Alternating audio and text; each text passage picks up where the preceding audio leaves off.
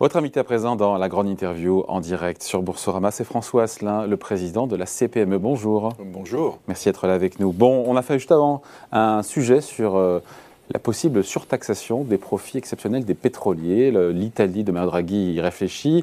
En France, on en parle. Aujourd'hui, Gabriel Attal, porte-parole du gouvernement, a dit c'est une option, mais qui n'est pour l'instant pas actionnée. Voilà, c'est pas, pas sur la table. Vous en pensez quoi? Vous êtes pour ou contre, vous le, vous savez, euh, à partir du moment où effectivement euh, la vous, base... Vous, taxez une boîte, c'est pas votre truc. Hein non, c'est pas vraiment notre truc. Alors après, effectivement, euh, si par un effet, on va dire, inflationniste de la base sur laquelle... C'est les Français qui font le, plein à la pompe, qui bah, payent cher. Bien, sûr, bien sûr, bien sûr. Dans ces cas-là, il faut entre guillemets avoir une certaine solidarité économique entre le consommateur et, en amont l'entreprise qui va bien, bien, évidemment en profiter. Hein. Donc, Donc pas favorable. Bah, C'est-à-dire que le tout, c'est que personne entre, entre guillemets ne perd de l'argent dans cette histoire. Hein. Ça sert à rien entre guillemets d'appauvrir une entreprise, un fleuron national, parce qu'on irait la surtaxer. Mais de l'autre côté, si elle se fait une marge exceptionnelle on parle par de ça, rapport. Euh, on parle de ça, là. Hein. bien sûr, et bien là, il faut réguler le marché. Et je pense que. Et le meilleur moyen de réguler, c'est quoi, là Alors, bah, euh, l'action volontaire de Total euh, de vouloir, entre guillemets, dans sa chaîne de production, d'extraction jusqu'à la distribution, de reverser 10 centimes, au litre de carburant, bah, écoutez, je trouve que c'est plutôt. Vous savez que ça leur coûte, a priori, 100 millions d'euros sur 16 milliards de bénéfices. Ouais, alors. Est-ce bah, que ah bah, ils peuvent aller un, un petit peu plus loin, bien sûr. Bon. Vous avez reçu à la CPME, c'est le sujet euh, du jour, c'est pour ça qu'on a envie de vous écouter et de vous entendre. La plupart des candidats mmh. euh, à la présidentielle qui sont venus présenter leurs mesures mmh. pour, euh, en faveur des, PME, des TPE. Juste avant de rentrer dans le dur des, des mesures, qui vous a fait le meilleur effet? D'ailleurs, qui est venu, qui est venu, qui n'est pas venu d'ailleurs? Alors, je crois qu'Emmanuel Macron et Jean-Luc Mélenchon ne sont pas venus. Hein, alors non, effectivement, Emmanuel Macron, il avait dit de toute façon qu'il ne ferait aucune présentation, on va dire, à une institution quelle qu'elle soit. Hein, euh, et puis, euh, quant à Jean-Luc Mélenchon, il n'a jamais répondu à notre invitation. Euh, ah, même pas de réponse Même pas de réponse. Bon, à croire que l'environnement des PME, TPE, qui sont pourtant partout sur le territoire, ne l'intéresse pas vraiment. Et puis, on a eu, on a eu quand même la surprise, la veille au soir, de d'Éric Zemmour qui s'est décommandé pour le lendemain matin. donc ça, c'est pas très correct. Il aurait pu au moins euh, euh, m'appeler et m'expliquer euh, qu'il ne serait pas là le lendemain matin. Donc c'est plus embêtant pour lui que pour nous.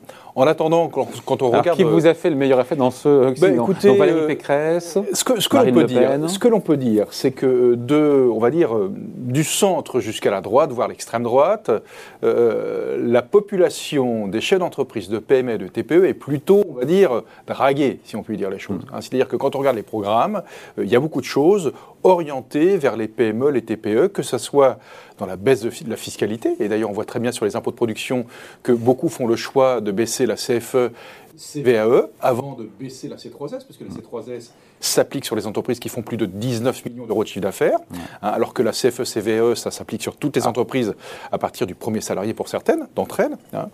Et puis, euh, euh, bien évidemment, à partir du moment où les PME, les TPE, c'est la France des territoires, euh, c'est 99% du nombre d'entreprises, ben, vous vous doutez bien que c'est un corps potentiellement électoral qui, euh, qui intéresse tous les candidats. Donc c'est plutôt des programmes orientés PME, TPE. Alors maintenant... Dans les gros candidats, donc vous avez finalement Valérie Pécresse et Marine Le Pen. Oui. Qui des deux vous a fait le meilleur effet?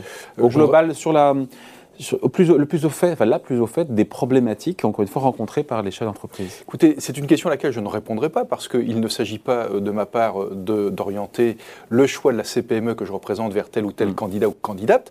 Hein. Euh, notre rôle, c'est d'être en dialogue avec l'ensemble mm. de l'échiquier politique. Les deux étaient bien au fait des dossiers Alors, c'est ça la question en fait. Oui, sur la partie TPE. Pas voter pour quelqu'un. écoutez, ce qu'on peut se dire, c'est que quel que soit le candidat, euh, très honnêtement, il n'y a pas une vraie culture PME de la part de ces candidats, ne serait-ce que par leur propre histoire, si vous voulez. Hein. Mm. Euh, donc, euh, mais en attendant, il y a une volonté de répondre, de répondre à ce que peuvent être l'attente des patrons de PME et de TPE, que ce soit demain sur la pression fiscale, que ce soit sur le coût du travail, que ce soit sur l'environnement des PME TPE par rapport à l'administration. nous, ce que l'on demande, c'est que à partir du moment où effectivement dans leur programme il y a une portion importante concernant les PME et les, TPE, il faut crédibiliser ce programme. C'est-à-dire que euh, faire en sorte de baisser la fiscalité orientée vers PME, TPE, ça nous fait plaisir. Mais on sait très bien que pour baisser la fiscalité dans une France qui est endettée à plus de 117% du Il faut faire des économies quelque part. Voilà, il faut rendre crédible. Et donc là, nous, on les attend aussi sur toutes les grandes réformes régaliennes, si je puis dire. Euh, comment peut-on réformer l'action publique? Parce que sans cela, on ne peut pas crédibiliser, euh, ben, je dirais, la, partie favorable de, de la serre marchande. Bon, vous avez le sentiment, on va rentrer dans les mesures après, hein, que la cause des PME a été au global dans cette campagne présidentielle entendue par les candidats. On va faire des petits changements sur votre micro, tranquillement, parce qu'on est en direct et euh, ça marche pas très bien. On vous entend, mais on veut vous entendre encore mieux. Ah d'accord, très bien. Euh, sur encore une fois, sur euh, ce sentiment, encore une fois, que vous défendez depuis très longtemps, la cause des, des PME, des TPE, est-ce que pour une fois, en 2022 et plus qu'en 2017, cette cause a été entendue? Merci Laurie. Merci beaucoup. Alors, ce qu'on peut le dire, ce que, ce, que l'on peut dire, c'est qu'effectivement, euh, on sent que euh, en, termes économiques, on n'oublie pas, on n'oublie plus euh, les PME et les TPE comme par le passé. C'est-à-dire qu'on avait souvent par le passé des, propositions très macroéconomiques qui concernaient toutes les entreprises, et là on sent bien que le volet PME-TPE commence un petit peu, si vous voulez, à, germer. Et donc ça, on va dire que c'est une première victoire, même si c'est une victoire de sympathie, c'est une première victoire. Hein. En attendant, il va falloir demain, quel que soit l'élu, eh bien qu'il mette en acte ce qu'il a pu, entre guillemets, nous promettre. Hein. Et pour autant... Euh, Dans ce que vous avez vu, quel est pour vous le programme le plus pro-business en faveur, j'insiste, des TPE et des PME alors, ils ont tous, euh, euh, globalement. C'est pas l'école des fans. Hein, non, c'est pas l'école des fans. Ils ont tous, quelque part, un programme qui est orienté vers le business. Donc là, il n'y a, a, aucun doute. Mais si à côté de ça, on ne fait pas les réformes. Comme on parle à droite. On parle à droite. Oui, on parle à droite. Voilà. On ne fait pas les réformes qui permettront, entre guillemets, de favoriser l'environnement économique des entreprises. Eh bien, tout cela, ça ne tient pas la route. Hein. et puis, il y a certaines idées. on l'a vu dans les propositions d'Emmanuel Macron, où là, sur le volet social, on reste quand même interrogatif, ne serait-ce que la mise en place d'un compte épargne-temps. Alors, euh, c'est des choses, sur le papier, en théorie, euh, on va dire, très intéressantes, très séduisantes, mais souvent dans la réalité, et surtout dans les petites entreprises, on ne sait pas comment gérer cette affaire. Voyez-vous hein, C'est-à-dire que cumuler sur un compte épargne-temps des jours de RTT, euh, mm. des congés payés, des récupérations. C'est génial. Ben, c'est génial. Sauf que si à un moment, vous dites à votre patron, bah, écoutez, je vais pouvoir prendre trois mois à suivre, six mois ou une année sabbatique.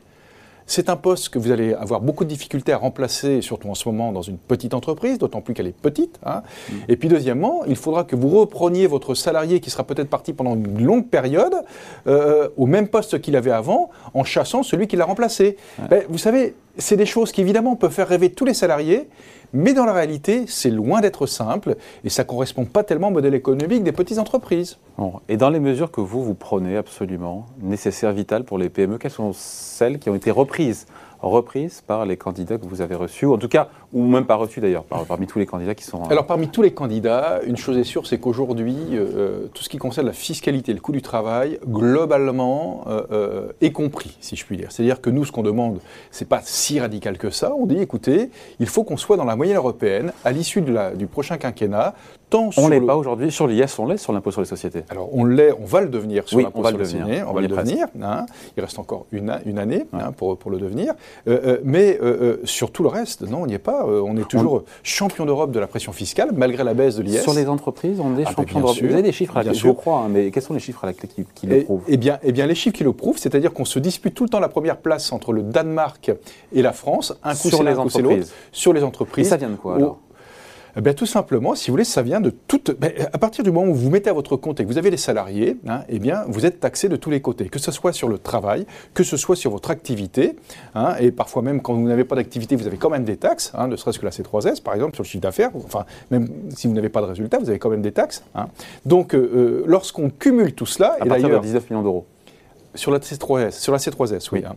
Mais lorsque vous faites le cumul euh, de toute cette pression fiscale, eh bien, on s'aperçoit que euh, euh, les entreprises françaises sont les plus taxées en Europe. Tantôt c'est le Danemark, tantôt c'est la France.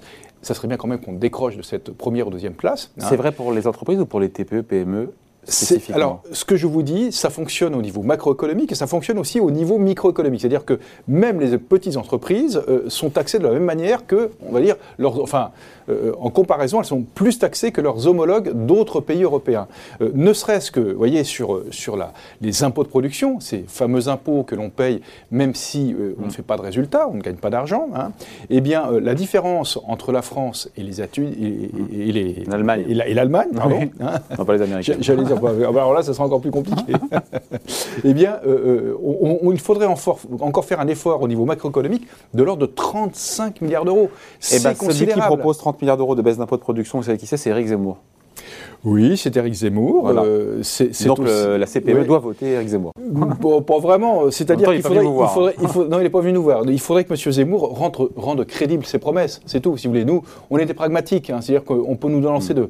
de, jolis mots d'amour. En attendant, il faut que ce soit. Dire, Pourquoi c'est urgent Pourquoi c'est urgent vraiment de baisser les impôts de production eh bien, Il faut être dans la moyenne européenne, tout simplement. C'est-à-dire que vous le savez bien, on n'évolue pas tout seul euh, dans son coin. On est soumis à une concurrence euh, parfois très rude. Hein, on le voit bien hein, en ce avec ce qui se passe avec euh, les problèmes que nous connaissons après la pandémie, maintenant l'autre crise par rapport à l'Ukraine. Donc euh, il faut absolument que nous soyons dans la moyenne européenne, tant sur la fiscalité que sur le coût du travail. Il faut que nous restions compétitifs. On ne demande pas d'être moins que tous les autres, ça serait formidable, hein, mais on ne se fait pas d'illusions, mais au moins être dans la moyenne européenne. François Asselin, euh, vous savez que sur ces 30 milliards d'euros de baisse d'impôts de production, si d'aventure ils étaient mis en œuvre, le gros de cette somme irait, non pas pour vous, pas pour vous, pas vous, euh, vous les TPE et les PME, pas François Asselin, mais irait aux grands groupes.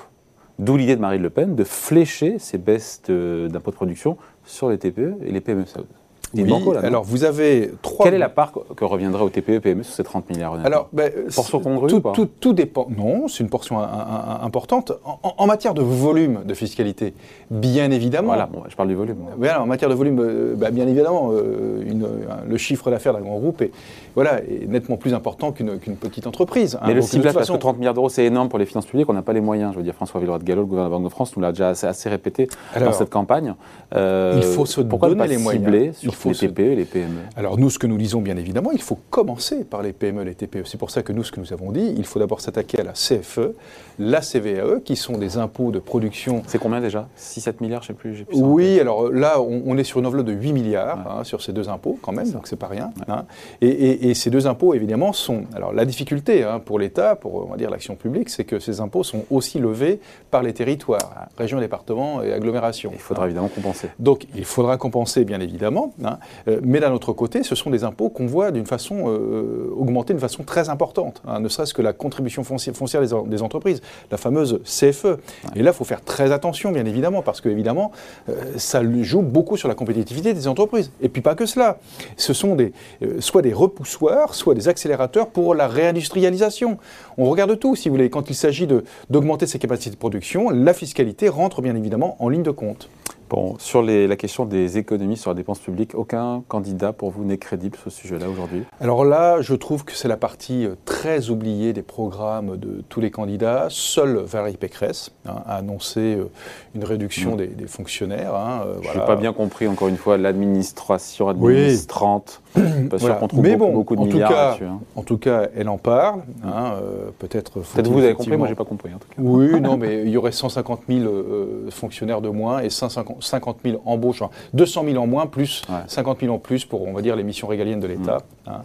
Tout en rajoutant euh, plus de policiers, plus de profs, plus de... C'est ça, en fait, débureaucratiser l'administration. C'est un petit peu l'idée de Valérie Pécresse. Hein. Je suis pas sûr qu'on en, en trouve 150 000 je, certainement. Nous, ce que nous disons à la CPME, c'est que euh, d'abord, euh, on a besoin d'un État et d'une administration efficace. Hein, voilà. Vu ce que l'on paye comme impôt, euh, en retour, on, est en droit d'attendre que l'administration soit efficace. Hein. Et, ce qu'on peut constater, c'est que vous avez certaines administrations où il y a eu énormément d'investissements, hein, des milliards d'euros. Vous prenez l'éducation nationale, vous prenez l'hôpital, la santé. Et, en face, on est finalement en manque d'efficacité. Donc ce n'est pas simplement qu'une question de moyens. Il y a un problème énorme d'organisation, de management. Hein.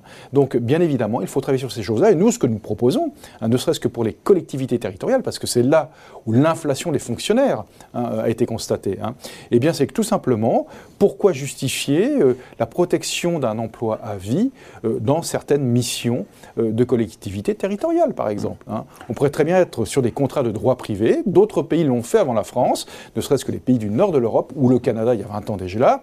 Et quand on fait un sondage dans ces pays-là pour ces personnes qui travaillent dans l'action publique, vous savez, majoritairement, ils préfèrent rester dans leur statut actuel que de revenir en, de revenir en arrière. C'est-à-dire qu'il faudrait moins de fonctionnaires, mieux rémunérés, mieux motivés que, évidemment, une fonction publique. Sur ce millefeuille administratif territorial, euh, je crois que le président sortant, le président candidat, propose euh, le conseiller territorial, ce qui nous ramène aux années Sarkozy qui n'avait pas été mis bloc en place pour euh, éviter de doublonner sur les différents échelons. Alors c'est le genre de proposition qui potentiellement peut être intéressante, mais dont on aimerait un petit peu plus de détails. Comprendre les contours, bien évidemment. Sur François Asselin, sur la réforme des retraites, vous, vous êtes favorable à un report à 65 ans. Oui. Ça tombe bien parce qu'Emmanuel Macron et Valérie Pécresse le proposent. Eh oui. Eh oui, eh oui. pourquoi? Parce que euh, à partir du moment où vous avez euh, c'est pour ça que Mélenchon n'a pas, pas, voulu venir vous voir, hein, parce que lui, il est sur la retraite à 60 ans. Oui, mais vous savez, Marine Le Pen est venue nous voir et elle est sur une base de retraite à 60 ans. Hein. donc, euh, si vous voulez, il n'y a pas de. Vous voulez expliquer que ça coûterait quand même. Elle a dit que ça coûterait 10 milliards d'euros, son histoire. Oui, alors euh, écoutez, c'est, une dépense récurrente, hein, c'est-à-dire que c'est pas c'est pas one shot, hein, c'est tous les ans, 10 hein, milliards d'euros. Ah, c'est pareil pour les impôts de production. Euh, voilà. Et bim. Et bim. Donc, euh, ce qu'il faut voir dans cette histoire, c'est tout simplement, il faut être assez pragmatique.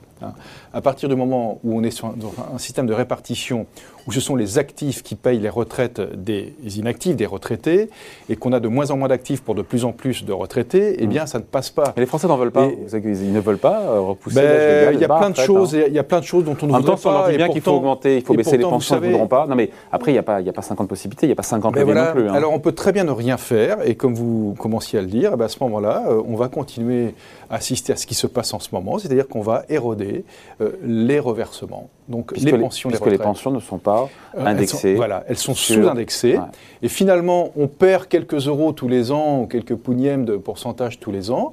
Mais sur 10 ans, sur 15 ans, mm. euh, ça fait beaucoup d'argent pour les retraités qui, eux, bien évidemment, n'ont pas d'autre choix que d'attendre leur retraite. Ils ne travaillent plus. Voilà. Euh, donc le retour à, la retraite à 60 ans, pour vous, ça serait une catastrophe?